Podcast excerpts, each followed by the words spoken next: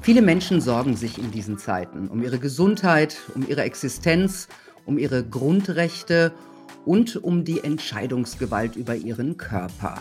Die Politik in Österreich und auch in Deutschland hat sich zum Ziel gesetzt, alle Bürger gegen Covid zu impfen.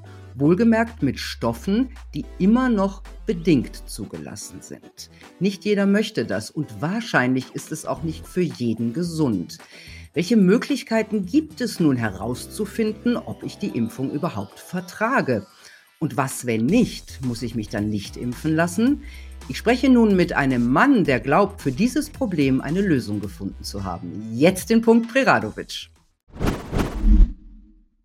Hallo Markus Bönig. Hallo. Ich stelle Sie kurz vor. Sie sind Unternehmer, haben Betriebswirtschaft studiert und dann in großen Konzernen gearbeitet, wie General Electric, der Bechtle AG und zuletzt bei Cisco Systems. 2009 sind Sie ausgestiegen, haben in Sachen Alter und Lebensende geforscht und dann die VitaBook gegründet, ein Online-Startup, das zum Ziel hatte, Fehler im Umgang mit Medikamenten zu eliminieren. Hm. Dieses Jahr haben sie Testexpress gegründet, das den Menschen den Gang ins Testzentrum ersparen soll. Und das neueste Projekt ist Nachweis, Nachweisexpress.de, seit dieser Woche in Deutschland online. Da soll Menschen geholfen werden, ihre individuelle Impffähigkeit hm. festzustellen. Hm. Wie funktioniert Nachweistest? Express, ja. Entschuldigung. Es geht bei Nachweisexpress darum, die individuelle Impffähigkeit festzustellen. Und das hört sich jetzt erstmal ganz kryptisch an. Was steckt da dahinter? Ganz einfach. Es gibt Gründe, die es unmöglich machen, geimpft zu werden. Und um herauszufinden, ob man davon betroffen ist, ähm, ist es einfach wichtig, diese Impffähigkeit einmal abzuklären. Um das ganz praktisch zu machen, die äh, vier Hersteller der in der EU zugelassenen Impfstoffe und auch das Robert Koch Institut sagen ganz deutlich, wenn man gegen einen oder mehrere der Inhaltsstoffe allergisch ist, und das sind ja teilweise über zehn Stoffe, die da in diesen Impfstoffen enthalten sind, dann darf man auf keinen Fall geimpft werden. Das Problem ist, die meisten Menschen kennen diese Inhaltsstoffe überhaupt nicht und wenn Sie sie kennen, können Sie überhaupt nichts darüber sagen, ob Sie möglicherweise allergisch sind. Um das also abzuklären, ob eine Impfung überhaupt zulässig ist bei dem ganz konkreten Menschen, ist es ganz wichtig, das zu prüfen, ob dort eine Allergie vorliegt, eben gegen einen oder mehrere Stoffe. Und das kann genau ein Facharzt, der Allergologe. Solange der Allergologe das nicht festgestellt hat, ist man faktisch impfunfähig. Und diese vorläufige Impfunfähigkeit, die wird mit Nachweis Express bestätigt, wenn der befragte Nutzer nicht ausschließen kann, dass er allergisch ist. Wird das durch einen Arzt dort bestätigt oder äh, wie, wie, funktioniert das im, im, Praktischen? Ja, das muss unbedingt durch einen Arzt erfolgen. Nur Ärzte sind dazu berechtigt. Und äh, der Ablauf ist folgender. Wir zeigen bei Nachweisexpress zunächst mal die Fakten, und zwar die Fakten der Hersteller und des Robert Koch Instituts, die da ja selber sehr deutlich sind. Und vor dem Hintergrund dieser Fakten zeigen wir dem Nutzer konkret alle Inhaltsstoffe und wir weisen den Nutzer auch auf die rote Handbriefe hin, insgesamt neun. Das sind Briefe, die von den Herstellern an die Ärzte geschickt werden, wo die Ärzte auf besonders gefährliche Aspekte eines Medikamentes hingewiesen werden. Diese ganzen Informationen erhält der Nutzer. Direkt danach wird er gefragt, ob er gegen einen dieser Stoffe allergisch ist. Und auf dieser Grundlage entscheidet dann ein Arzt online, äh, ob eine Impfunfähigkeit vorliegt und erstellt diese Bescheinigung, die sofort per E-Mail beziehungsweise online zum Runterladen für den Nutzer zur Verfügung steht. Mhm. Also es reicht, wenn ich, äh, sehe ich den Arzt irgendwann oder, oder ähm, wie, wie, ist das, wie ist das gemacht? Habe ich ein, ein Gespräch mit dem Arzt? Das wäre nicht zu leisten und ist in unserem mhm. Fall auch nicht nötig, weil es formal juristisch um was ganz anderes bei uns geht. Es wird ein Gutachten äh, bei einem Arzt in Auftrag gegeben. Es wird quasi eine gutachterliche Stellungnahme erbeten. Und gemäß der Gebührenordnung der Ärzte, Ziffer 80, gibt es dort ein besonderes Gutachten. Das ist nämlich nicht ein Gutachten vom Gericht oder dergleichen veranlasst, sondern vom Patienten selbst. Das heißt, der Patient selbst fordert bei seinem Arzt, nämlich unserem Arzt, eine gutachterliche Stellungnahme an. Und im Rahmen dieser gutachterlichen Stellungnahme sagt der Patient eben, wie es um seine Allergie steht. Und der beurteilende Arzt muss an der Stelle quasi sein Gutachten unterbrechen, indem er feststellt, ich weiß ja gar nicht, wie es um den Impfstatus bestellt ist, äh, beziehungsweise um den Allergiestatus. Und ähm, vor dem Hintergrund äh, unterbricht dann also der Arzt die gutachterliche Stellungnahme und erstellt ad hoc eine Impfunfähigkeitsbescheinigung. Aha, also das äh, ist dann so, dass ich dann eintrage, ob ich jetzt gegen diese Stoffe allergisch ist, bin, weiß ich nicht. Mhm, das reicht. Wenn man das nicht weiß, dann ist bereits nicht sicher, dass ich allergisch sein könnte. Und das lässt sich nur abprüfen, indem ich jetzt mir einen Allergologen suche. Da gibt es nicht so viele von. Das kann Monate dauern, bis man da einen Termin hat. Und der Allergologe, der muss natürlich jeden einzelnen Inhaltsstoff abprüfen und gucken, ob ich allergisch bin. Das sind ja teilweise Stoffe, die man am Menschen gar nicht anwenden darf. Das heißt, der Allergologe wird sich was einfallen lassen müssen, wie er diese Stoffe an dem Bürger testet, um dann vielleicht doch eine Impffähigkeit festzustellen, weil man auf gar nichts allergisch reagiert. Bis das aber soweit ist, hat man jetzt erstmal eine vorläufige Impfunfähigkeitsbescheinigung, mhm. weil es einfach nicht klug ist, ohne zu wissen, ob man allergisch reagieren könnte, eine Impfung über sich ergehen zu lassen, weil zusätzlich zu den normalen Nebenwirkungen einer Impfung würde eine allergische Reaktion das Ganze nochmal verschärfen. Mhm. Und das heißt, ich muss zu einem Allergologen oder reicht da nicht auch ein Hautarzt? Weil der hat, kann ja auch Allergien feststellen. Ja, also das ist häufig so, dass Hautärzte gleichzeitig auch Allergologen sind. Okay. Und ähm, das ist dem Patienten überlassen, wo er so einen Arzt findet. Wir empfehlen die weiße Liste. Da gibt man seine Postleitzahl an, äh, ein, findet sofort passende Ärzte und muss dann eben gucken, wann man einen Termin bekommt. Mhm. Um, und was bedeutet das dann, wenn man impfunfähig ist? Dann ist man ja eigentlich ungeimpft. Richtig, aber es gibt juristisch eben einen riesigen Unterschied, ob ich einfach nur sage, ich will nicht geimpft werden, ob ich aufgeklärt wurde von einem Arzt im Vorfeld einer Impfung und dann sage, nein, will ich nicht.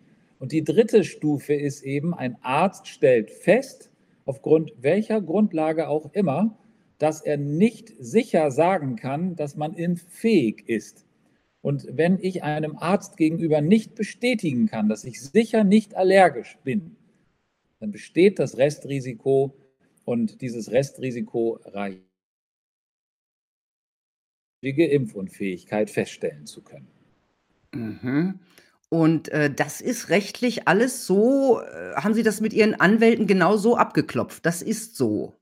Das ist genauso und ja, wir haben das umfassend anwaltlich natürlich prüfen lassen, ähm, weil es hier nicht um irgendetwas geht, sondern wir haben hier einfach die Besonderheit, dass der Hersteller und das Robert Koch Institut selbst klipp und klar in den EMA-Unterlagen ähm, festhalten, wenn man gegen einen oder mehrere Stoffe allergisch ist, dann darf man nicht geimpft werden.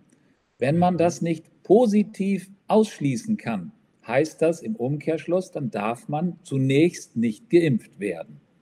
Mhm. Also gefällt mir, muss ich gestehen. Ähm, ist natürlich die Frage, vertrauen Sie dem Rechtssystem? Im letzten Jahr sind ja nicht mal mehr Maskenattests äh, akzeptiert worden und Ärzte, die Maskenattests ausgestellt haben, sind von Razzien und Verfahren der Ärztekammern äh, verfolgt worden. Selbst Menschen mit Lungenproblemen haben keine Maskenattests bekommen. Ähm, vertrauen Sie da dem Rechtsstaat, wie er eigentlich sein sollte. Ja, ich habe in der Tat in den letzten zwei Jahren so manchen Vertrauensverlust hinnehmen müssen, äh, staatlichen Instanzen gegenüber. Äh, nichtsdestotrotz habe ich einen Funken Restvertrauen, ähm, dass es äh, wie in allen Bereichen gute Polizisten gibt, gute Richter und gute Staatsanwälte, die gibt es in jeder Konstellation, so wie es in jeder Konstellation äh, das Gegenteil davon gibt.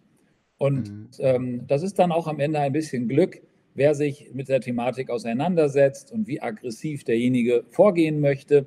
Aber halten wir mal ganz nüchtern fest, Da ist eine klare Ansage des Herstellers des Robert Koch Instituts. Da ist ein Patient, der einen bestimmten Sachverhalt nicht ausschließen kann und ein Arzt, der dem Patienten genau das bestätigt. Mir ist nicht klar, was daran falsch wäre, abzuprüfen, ob äh, bestimmte Kriterien vorliegen oder nicht. Und ähm, wir sind uns da keinerlei ähm, Problematik bewusst, dass wir hier in irgendeiner Weise ein Recht brechen würden. Vor dem Hintergrund kann ich nicht erkennen, warum jetzt irgendjemand hier mit einer Razzia oder sonst wie beginnen sollte. Mhm. Na ja, es ist ja auch klar, wenn man allergisch ist, das weiß man ja bei Antibiotika, wenn man gegen Penicillin allergisch ist, kann das hochgefährlich sein. Also sollte man das zum Beispiel ja auch ausschließen. In in welchen Ländern soll es Nachweisexpress geben? Das ähm, gibt eine Nachfrage aus ganz Europa, besonders aus Österreich, ähm, ja. wo natürlich die Not am größten ist. Ähm, es gibt aber ebenso Anfragen aus Frankreich und Italien, wo es wieder andere Gründe gibt mit 3G-Nachweisen, die da dann erforderlich sind für den Arbeitsplatz. Also, wir glauben, dass wir hier eine ganz besondere Konstellation haben. Ähm, Rezepte von Medikamenten, die in Deutschland ausgestellt werden, müssen in der gesamten EU eingelöst werden. Ein Arzt, der in Deutschland Arzt ist, ist automatisch auch in Portugal Arzt. Da gibt es Abkommen innerhalb der EU. Es gibt also aus unserer Sicht überhaupt keinen Grund, warum nicht ein deutscher Arzt eine Impfunfähigkeit eines Österreichers feststellen sollte. Auch wenn das online geschehen ist, dann ist diese Bescheinigung in Österreich unserer Meinung nach genauso gültig wie in Deutschland und auch in Frankreich und Italien, auch wenn man sie dort nochmal sinnvollerweise übersetzen sollte. Mhm. Aber Rechtssicherheit haben wir da nicht, ne? Noch nicht. Äh, wir dürfen nicht vergessen, das ist noch ein relativ zartes Pflänzchen, das wir jetzt starten. Wir konzentrieren uns auf Deutschland. Wir wissen aber jetzt schon, dass wir von Österreichern geflutet wurden und werden. Wann seid ihr soweit? Geht das? Und so weiter. Mhm. Wir werden da noch mehr Rechtssicherheit beschaffen, ähm, um das mit österreichischen Anwälten durchzuspielen. Aber nach unserer ersten Einschätzung dürfte es keinen Grund geben, warum so eine Bescheinigung im, im europäischen Ausland nicht gültig ist. Mhm. So, was kostet Nachweistest den Kunden? Nachweisexpress haben wir es genannt. Ach, jetzt, jedes Mal sage ich Nachweistest, also sowas Blödes. Nachweisexpress.de. Da das Ganze ja eine gutachterliche Stellungnahme ist, müssen wir jetzt zusätzlich ähm, einen bestimmten Aspekt des Ärzterechtes berücksichtigen. Das ist nämlich das Verbot von Dumpingmedizin. Ein Arzt darf keinen niedrigeren Preis nehmen als das, was in der Gebührenordnung mit einfachem Wert vorgegeben ist. Und das sind exakt 17,49 Euro für die Ziffer 80. Mit anderen Worten, wir müssen exakt den Wert nehmen, 17,49 Euro. Damit erfüllen wir äh, die Anforderungen auf der Ärzteseite. Und äh, für diese 17,49 Euro wird also die gutachterliche Stellungnahme bezahlt. Und im Rahmen der gutachterlichen Stellungnahme ergibt sich eine vorläufige Impfunfähigkeitsbescheinigung. Aha, 17,49 Euro. Aber das kriegt dann der Arzt, der, der Gutachter. Ja, äh, der äh, Arzt erhält eine Vergütung für die Tätigkeit. Mhm. Auch da gibt es klare Vorgaben, was der bekommen muss, damit es auch da wieder keinen Ärger mit Ärztekammer und mhm. Co. gibt. Und das Zweite ist natürlich, der Betrieb und die Entwicklung der Plattform haben Geld gekostet. Insofern wird der Erlös aufgeteilt zwischen uns als Betreiber und dem Arzt, der die Bescheinigung erstellt. Es ist ja ähm, auch ein Geschäftsmodell und Sie möchten doch, nehme ich an, damit auch Geld verdienen, oder? Ja, ähm, dahinter steckt folgende Logik. Als ich 2009 äh, die Karriere bei Cisco an den Nagel gehängt habe, äh, war mein Ziel, ein Sozialunternehmer zu werden. Damit ist gemeint, man geht unternehmerisch vor, aber löst ein wichtiges soziales Problem. Und das Besondere bei diesem Vorgehen ist, dass man nicht einfach Spenden einsammelt oder irgendwie darauf hofft, dass die Menschen nett zu einem sind und einem ab und zu mal ein bisschen Geld zustecken, sondern es ist ein normales Tauschgeschäft. Da gibt es ein Problem, ein soziales Problem mit einer Zahlungsbereitschaft. Und da gibt es unternehmerische Strukturen, die das aufbauen, betreiben, ermöglichen, Kundencenter, Support, all diese Dinge.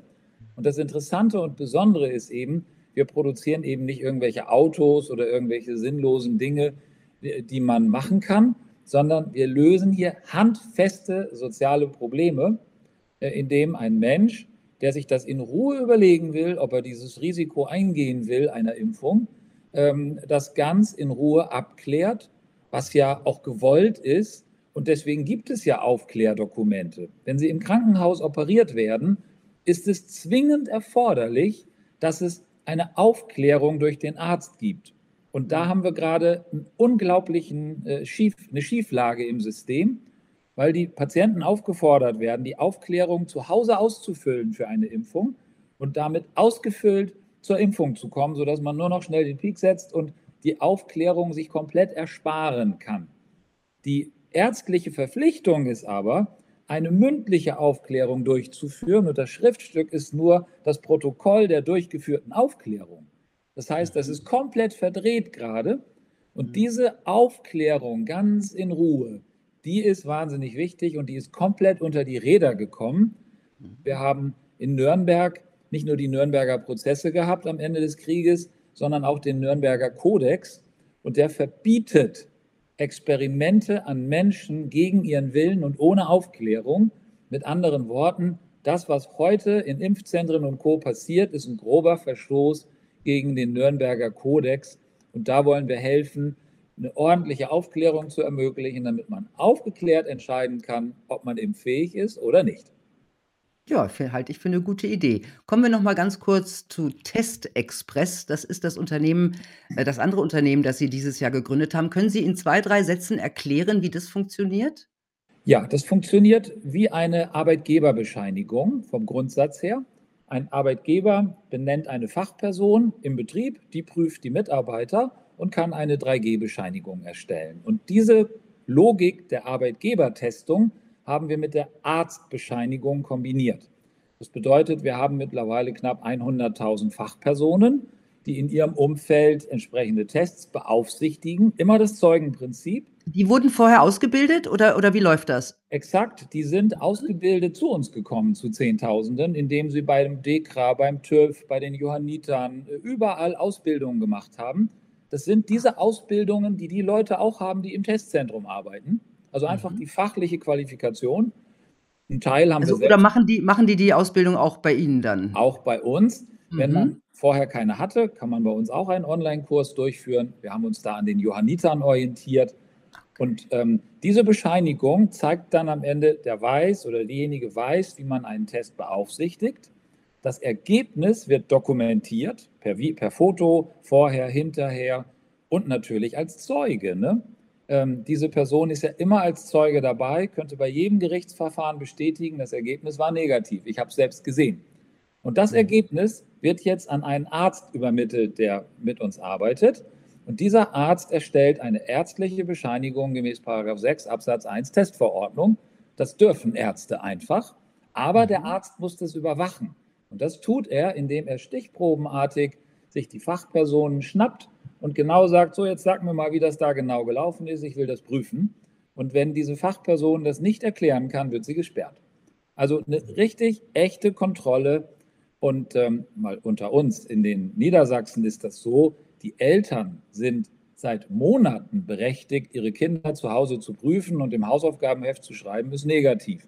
Warum sollte das, was alle Eltern in Niedersachsen können, nicht auch jedem anderen Erwachsenen in Deutschland zugetraut werden und dann auch noch als Zeuge. Genau mhm. das tun wir. Wir sind also lupenrein legal in dem, was wir tun, auch wenn natürlich diejenigen, die gerne schikanieren möchten, das nicht wahrhaben wollen, weil es natürlich ja. nicht gewollt ist.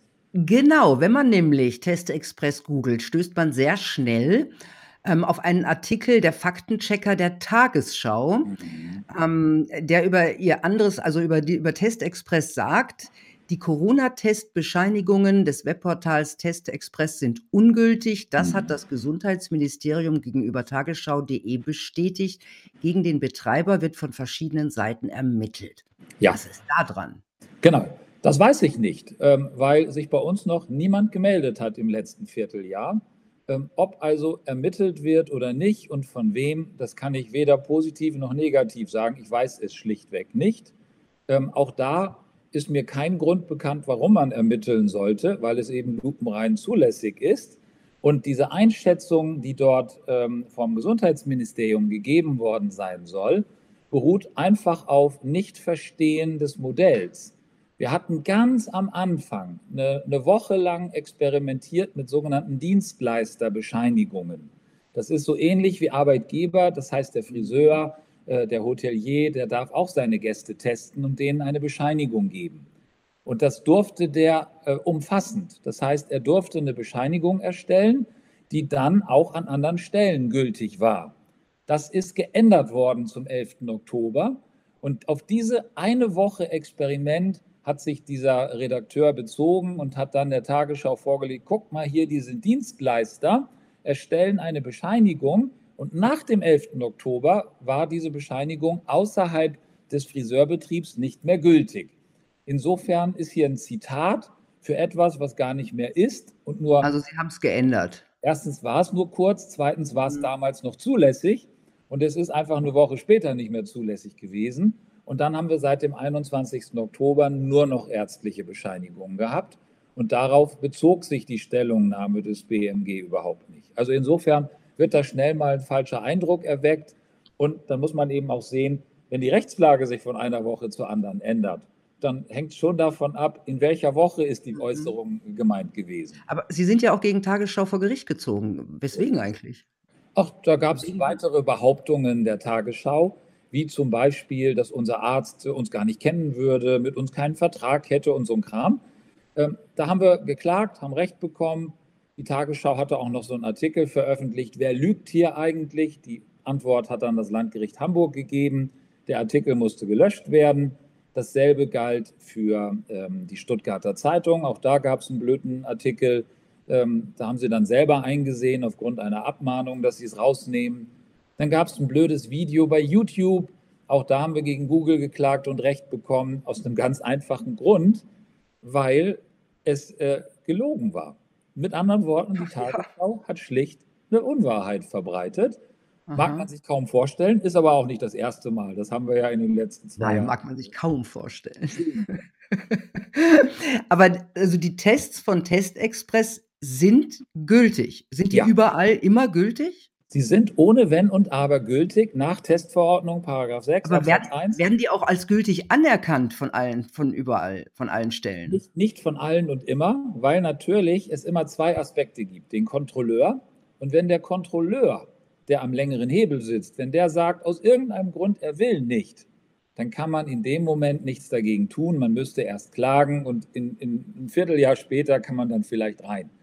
Die Beobachtung ist, dass schätzungsweise 98, 99 Prozent durchgehen und es in einigen wenigen Fällen dann mal Rückfragen und Ärger gab und ein Gesundheitsamt nachgefragt hat oder ein Arbeitgeber, ist das wirklich erlaubt? Wir wollen ja auch alles richtig machen. Und äh, da werden wir jetzt in dieser Woche ein sehr umfangreiches Gutachten automatisch an jeden Arbeitgeber senden, wenn der Getestete den Arbeitgeber benennt. Und dann steht da ganz klar drin, leg dich mal hin, das kannst du in deinen Aktenordner nehmen, ist zulässig und zwar aus dem und dem und dem Grund. Mhm. In Deutschland droht ja jetzt, also in Österreich droht die allgemeine äh, Impfpflicht ab Februar, in Deutschland jetzt erstmal ähm, eine Impfpflicht für Pflegekräfte. Ja? Ja. Wie sehen Sie denn die Chancen, dass die durchgesetzt werden kann? Ich glaube, dass das so ähnlich laufen würde wie in anderen Ländern, die es probiert haben. Man versucht es einmal und hat irgendwie nicht über die Folgen nachgedacht, dass einem nämlich auch sehr viele dieser Menschen wegrennen. Und ich möchte das nochmal ergänzen. Es sind nicht nur die Pflegekräfte, es ist das gesamte medizinische Personal in Kliniken, es ist die gesamte Pflegebranche und es sind sämtliche Bundeswehrsoldaten, die äh, gerade einen Duldungsbefehl erhalten haben. Sie müssen es erdulden, sich impfen zu lassen. Und diese drei Gruppen äh, haben unterschiedliche Möglichkeiten wegzurennen. So ein Soldat, der kommt im Zweifelsfall in den Bunker, hm, was ja hier auch mit einem Feldwebel kürzlich erst geschehen ist, drei Tage ähm, einmal in den Bau und es wird etlichen angekündigt, über Weihnachten eingebunkert zu sein, wenn sie sich jetzt nicht impfen lassen. Also da wird echt rabiat vorgegangen mit dem Militärrecht und die Pflegekräfte und medizinischen Kräfte, die haben das Problem, die müssen sich jetzt arbeitslos melden weil sie in drei Monaten gekündigt werden würden. Das muss man, wenn man Kenntnis davon hat, drei Monate vorher machen. Der Arbeitgeber erfährt nichts davon. Das heißt, ich würde jeder Pflegekraft, jeder medizinischen Kraft empfehlen, sich beim Arbeitsamt zu melden, und zwar komplett kollektiv, alle. Ähm, und das erfährt der Arbeitgeber wohlgemerkt nicht. Und zweitens, eine individuelle Impfunfähigkeit zu beschaffen. Im Moment, das habe ich nicht ganz verstanden. Wenn ich mich jetzt beim Arbeitsamt äh, ähm, arbeitssuchend. Arbeitssuchend melde und der, aber was für einen Sinn hat das jetzt, wenn der, Arbeitgeber davon nichts erfährt? Der Hintergrund ist folgender. Ähm, wir haben die Situation, dass wenn man Kenntnis davon hat, dass man in naher Zukunft gekündigt werden wird und den Job verliert, dann ist man schon mit der, mit der Kenntnis davon arbeitssuchend per Definition. Das bedeutet, wenn ich nicht jetzt zum Arbeitsamt gehe, sondern erst im März, wenn die Impfpflicht greift, dann kriege ich eine Sperrfrist.